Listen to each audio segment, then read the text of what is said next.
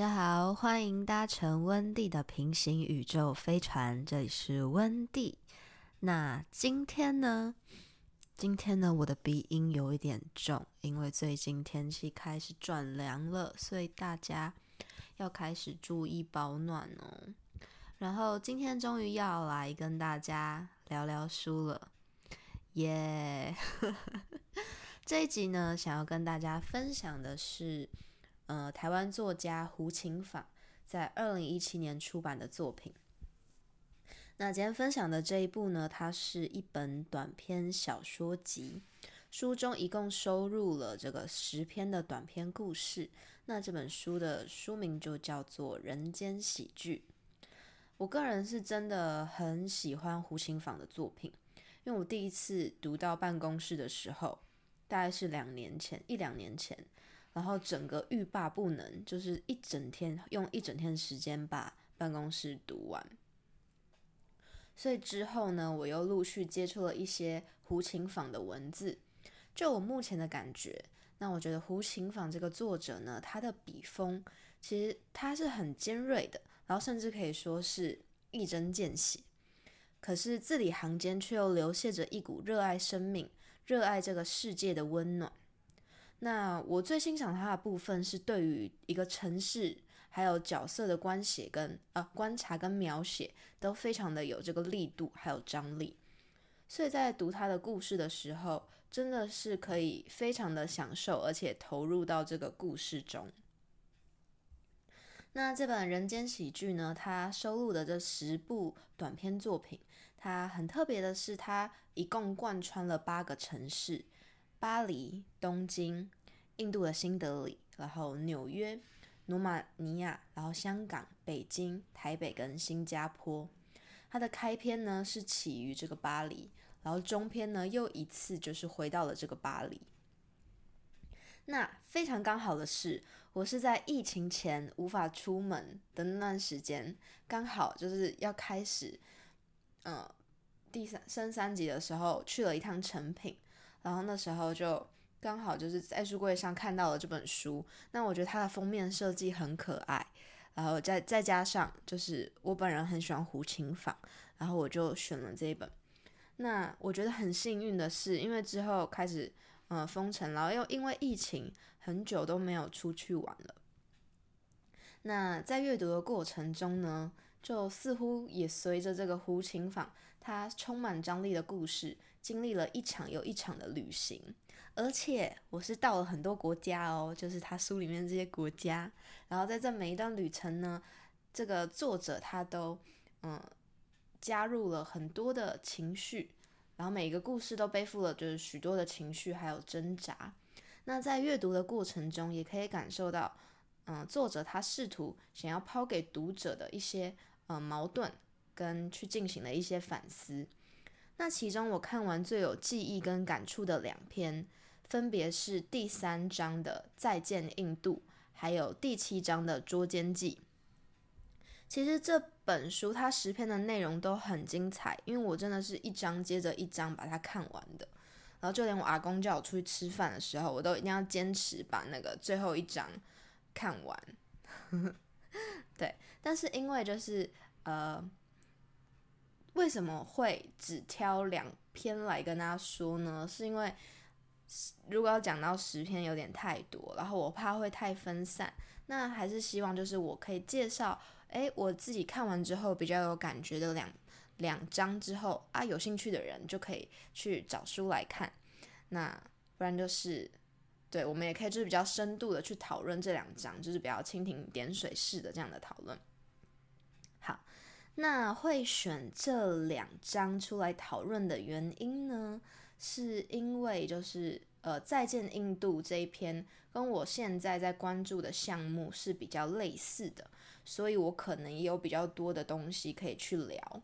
然后这个捉奸记这一篇呢，想特别拿出来说的原因，是因为它是十篇当中，它的故事背景是在这个台北的，就是呃，对我们熟悉的台北。那其他都是在国外。那对于这样将视野拉至全球，然后再聚焦回台湾的文本，我个人是非常喜欢的，我会觉得这样的作品很有魅力。然后，因为那是一个它是可以对话的东西，那在这样不断对话的过程中，我们也可以更加清楚，在这个全球的时空背景下，梳理出很多不同的对话脉络，然后在不断校正跟调整的过程中，试图去理解，当世界的光谱被展开的时候，台湾它到底是处在一个什么样的位置？就是我自己是对于这样的议题，我会很好奇，我会想要去探讨、去了解。对，那我个人就是非常着迷于这样的对话空间，所以想要把这篇也拿出来跟大家做一个简单的介绍。哦，对了，然后想跟大家稍微解释一下，因为一开始我本来是想要用一集，然后把它录完的，可是我发现，就是我可能光讲一篇。我就会用到很多的时间，就跟平常一集的内容差不多。所以今天如果同时要讲到两篇的话，我觉得可能会太长，然后大家可能会听得比较辛苦，所以我就把它分成上下两集。那上集呢会先讲再见印度，然后下集再讲捉奸记。好，那就正式进入今天的内容吧。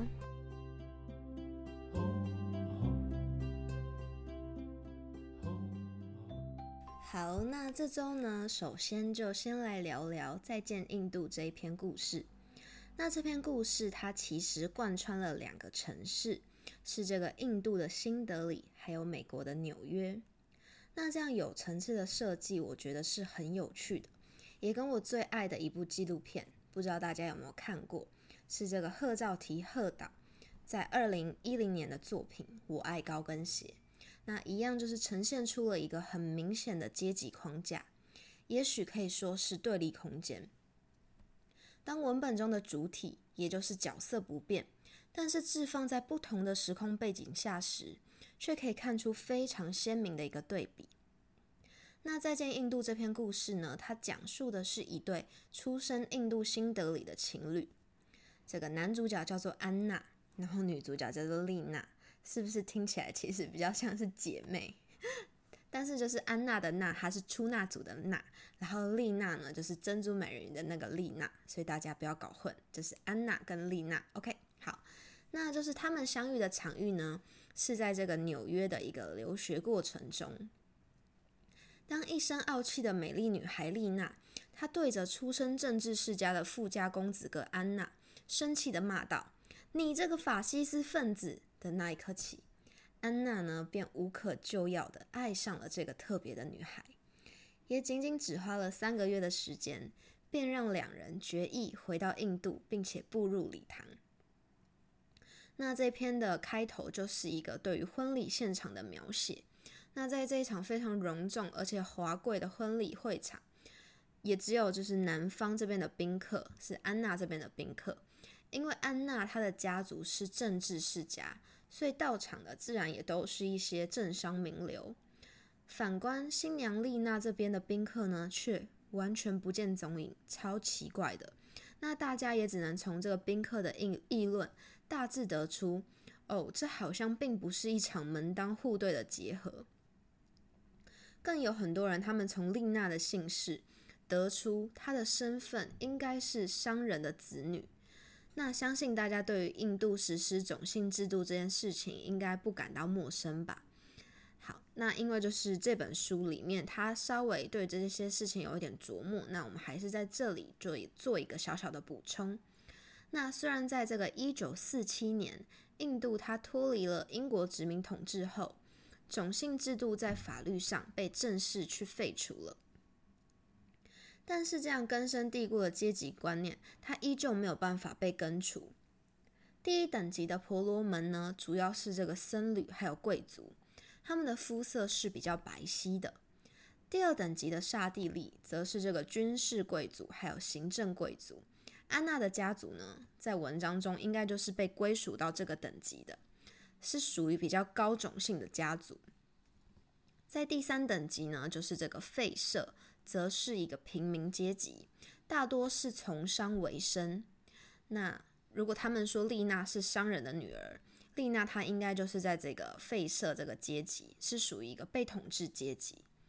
那再来第四等级就是这个手陀螺，大多是从事劳力还有清扫等劳力劳动力的工作，是最低等的种姓。还有一个是被排除在种姓之外的贱民，则是过着暗无天日的非人生活，从事掏粪等工作去维生。那因为这篇文章没有谈到，所以这里就不做对赘述。但这个部分就是现在也还是在印度，是大家是可以看到这样的一个现象。有兴趣的人可以去看 YouTube 上面有很多这方面的介绍。好，由此可知呢，安娜她想要和这个毕生最爱的女人丽娜结婚，无疑是挑战这个在印度人民心中根深蒂固、难以抹去的阶级制度。尤其是对于这些上流社会生活惯的政商名流，面对像安娜这样挺拔的青年，家中有女儿的，当然都很渴望可以跟他们家牵线啊。可是今天半路却杀出一个低种姓的女孩，当然这场婚婚礼自然收获不了多少祝福嘛。可是呢，有别于这个充满各种奇异视线的婚礼现场。丽娜跟安娜他们在纽约的相遇，其实并没有这么复杂，反而还有一点点的浪漫。那是因为这个丽娜呢，她有一场关于这个印度国会制度的访谈，她想要去进行一个采访跟研究，所以在纽约的哥伦比亚大学附近的咖啡馆，他透过朋友牵线，就是约见了这个安娜。见到这个丽娜的第一眼，安娜就被她身上散发的锋芒。就是非常刚硬的一个锋芒，嗯，不自觉的吸引了，而且他就是非常努力的想要让丽娜开心，就是一直诶希望她可以吃好吃的甜点啊，但是就是丽娜都一直不领情，然后就是安娜费了很大的力气，好不容易追求到这个女孩，在短短一个月的交往后呢，安娜就决意要向这个丽娜求婚，在求婚时，她单膝跪地对着丽娜说。我已经知道你是个坚毅的女性主义者、激进的民权分子和时髦的纽约客。我想进一步知道的是，你愿不愿意嫁给一个法西斯分子？对，好，我觉得安娜她 是不是有点被虐倾向？她竟然还爱，她爱上的是一个就是第一次见到她。就是直接指着他的鼻子骂他说：“你这个法西斯分子的一个女神。”可能是因为这个丽娜她真的很漂亮吧？就是在这个文章里面，他形容丽娜呢，她就是像是仙女一样的存在。好，反正他们两个人决定结婚之后，就离开了纽约，要回到这个印度生活。因为安娜他们家在印度是有一个家族事业的，是可以过上非常富贵的生活。在婚礼前，这个丽娜呢，更是就是那拉着安娜跑遍了世界各地，买了各式各样的家具。当然，为了这个美若天仙的女孩安娜呢，她当然什么都愿意答应啊。即使在婚礼现场呢，丽娜表示自己娘娘家的人因为路途遥远，所以不方便前来。安娜她也没有任何的意见，她只要觉得就是可以跟丽娜生活在一起就很满足了。OK。那公主跟王子到这里，从此就过着幸福快乐的生活吗？如果这是童话故事的话，当然是这样写的。可是这不是一个童话故事，因为他们两个一结婚没多久，就碰上了非常多的问题。丽娜呢，她发觉自己不管再怎么努力，在这些政商名流的眼中，她永远都只是个商人阶级的女儿，阶级没有办法被翻转。她永远是一个配不上安娜的存在，不像那些本来就是富有人家的小姐名媛那样。我觉得《人间喜剧》这本书的几篇故事有一个概念，它是从头到尾贯穿的，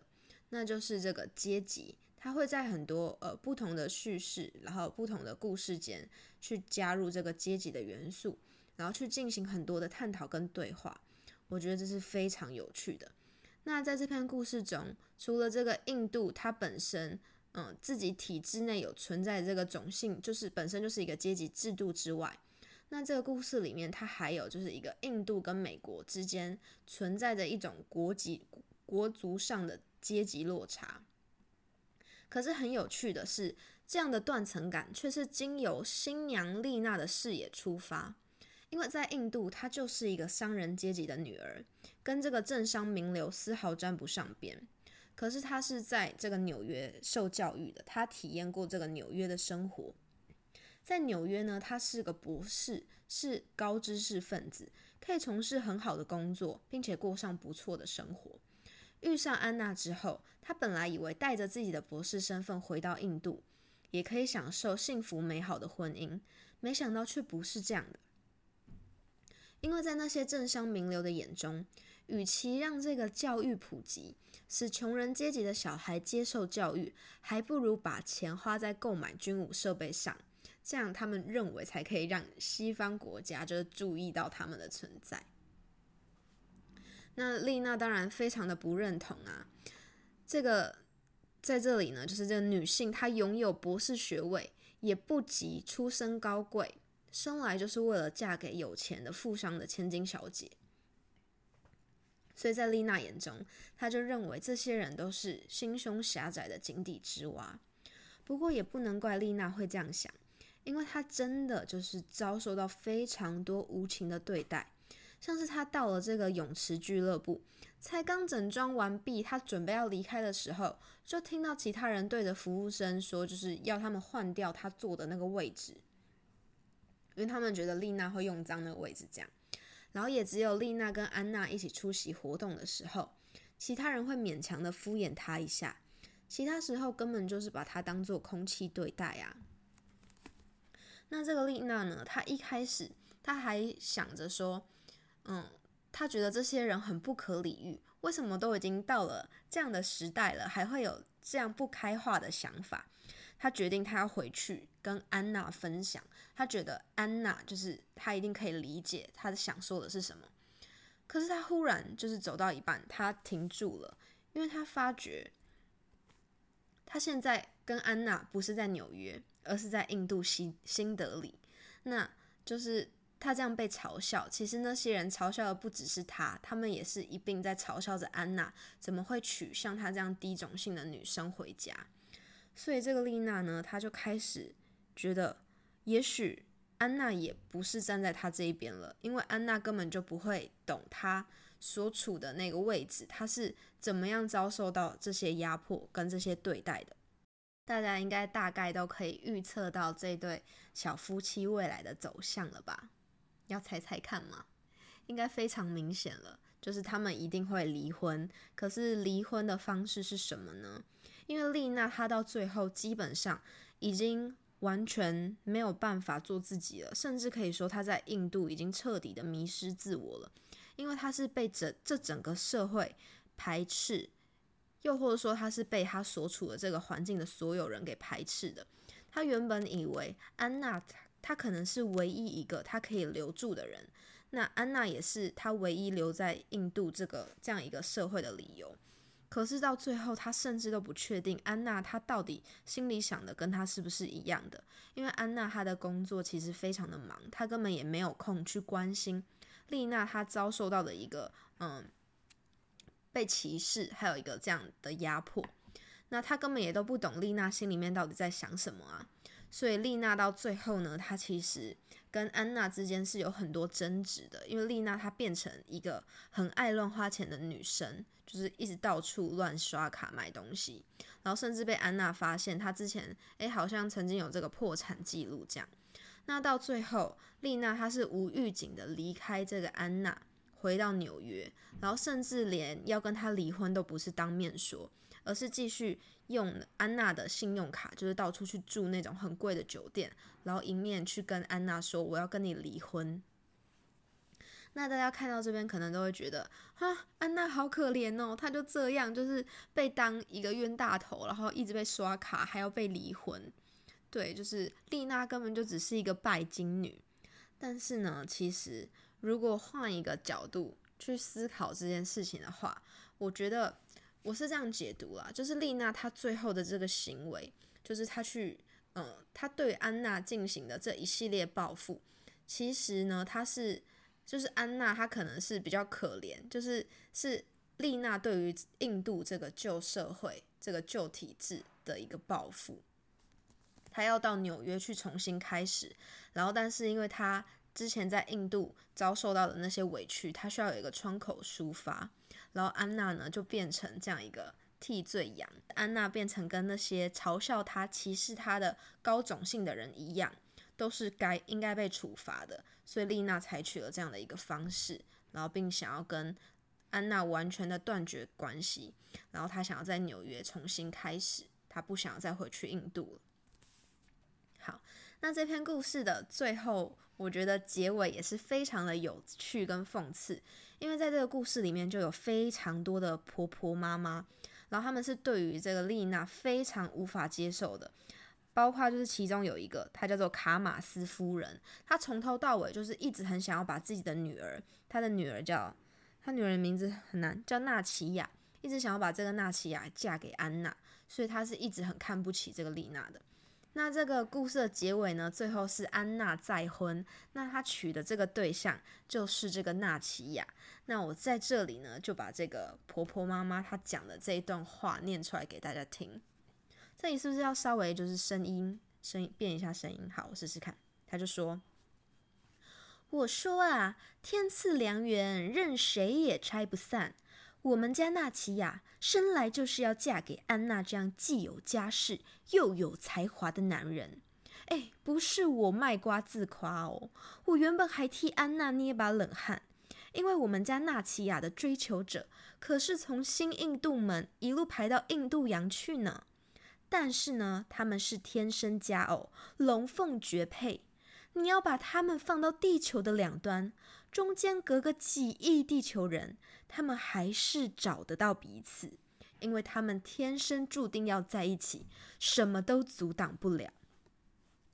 哇，真的是非常的讽刺，因为这段话其实就可以回应到前面丽娜对于这些人的一个控诉。她就说，这些人他们根本现在已经完全不知道印度以外。甚至不要说是印度以外，就是在他们这个阶级圈圈以外的世界到底是怎么运转的。即使他们有很多的游历经验，就是到很多国家去旅行，但他们到那些国家也都是过着跟印度一样的生活啊，就是一直消费，然后也没有观察周围的世界到底变成怎么样。所以他最后说的这句话，他就说。要把他们放在地球的两端，可是他这里地球两端前面的一句话是纳奇亚的追求者是从新印度门到印度洋，诶，就是它的两端的距离其实就只有这么的短，所以它的地球它的世界就只存在在这个印度的这个小圈圈里面，是没有走出来的。那对我觉得这个设计很有趣，然后看到这边也是觉得，嗯，真的，对，好像也没有。安娜也很可怜，但是丽娜她也是一个很严重的受害者。她在这样的一个社会里面，是完全没有她生存的一个空间的。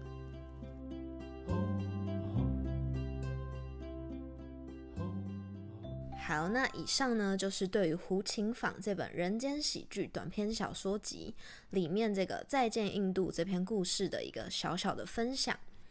那这篇故事呢，其实除了刚刚上面分析的那一些，我觉得还有一点很想要拿出来，在结尾的部分跟大家聊聊。我觉得他在这本呃这一篇里面，他有处理了一个对照组，就是这个卡马斯夫人是印度的上流社会，我们就拉她出来当代表，就是这个卡马斯夫人跟这个女主角丽娜。那他们在思考事情的一个模式跟态度上面的差异，导致他们拥有截然不同的一个生活的方向，还有思考事情的方式。好，那卡马斯夫人呢？她的眼界永远都只局限在这个上流社会，她看到的事物是非常局限的，甚至就是对，我们可以用丽娜形容她的话，就是一个井底之蛙，她的世界只有这个小小的上流生活圈。然后他是没有办法接受那些不一样的思维模式的，甚至连嗯阶级这件事情他都没有办法很妥善接受。他就是觉得哦，对啊，婚姻就是要门当户对啊，然后把他的女儿嫁给这个安娜这样的一个富富有人家的公子哥是理所当然的一件事情。他觉得这就是真爱，可是这真的是真爱吗？就是你今天问他。他可能会告诉你，对啊，这就是真爱啊！为什么？因为他们就是门当户对，他们很适合啊。那为什么？那你再反问他，为什么就是要门当户对，要很适合？他可能就回答不出来了，因为就是他从小到大的生活环境就是这个样子的，他的思维模式已经固定了，就是他是他不是一个成长性的思维，他是一个固有的思维模式。可是丽娜呢，跟他完全就不一样。丽娜她是一个呃，她到印度以外的地方受过了这样的一个教育，他在美国接受到了这个教育，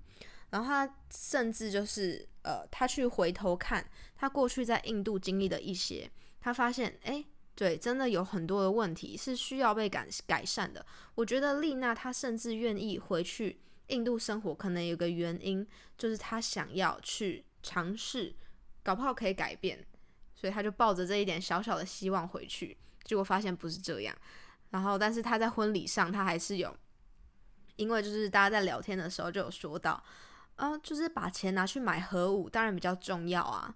这样西方世界才看得起我们嘛。可是丽娜她就跳出来说，她说应该就是要。放在教育上面，那当然就是没有人听她的话，没有人理她这样。好，那我觉得就是是思考问题的角度是不一样的。丽娜她已经就是走，就是她是在比较有距离的地方去看待那个印度社会的一些问题跟状况。那那个卡马斯太太，她就是在里面，她就是一直在问题的中心，然后一直在呃观看，就是她周围的这些。然后看不到其他的，也没有办法再更跨出一步了。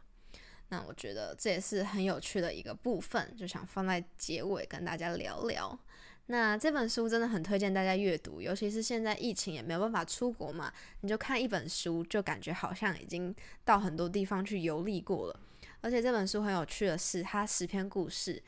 它虽然就是嗯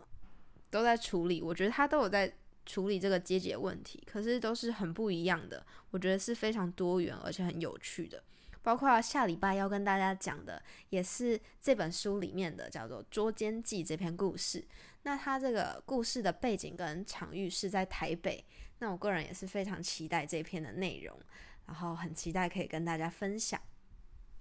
好。再一次跟大家说，就是如果有兴趣的话，真的很推荐大家去看这本书，叫做《人间喜剧》。那今天的内容就到这里告一段落喽。下一个礼拜，温蒂会继续在线上与大家见面，欢迎搭乘今天的平行宇宙飞船。我是温蒂，我们下周再见，拜拜。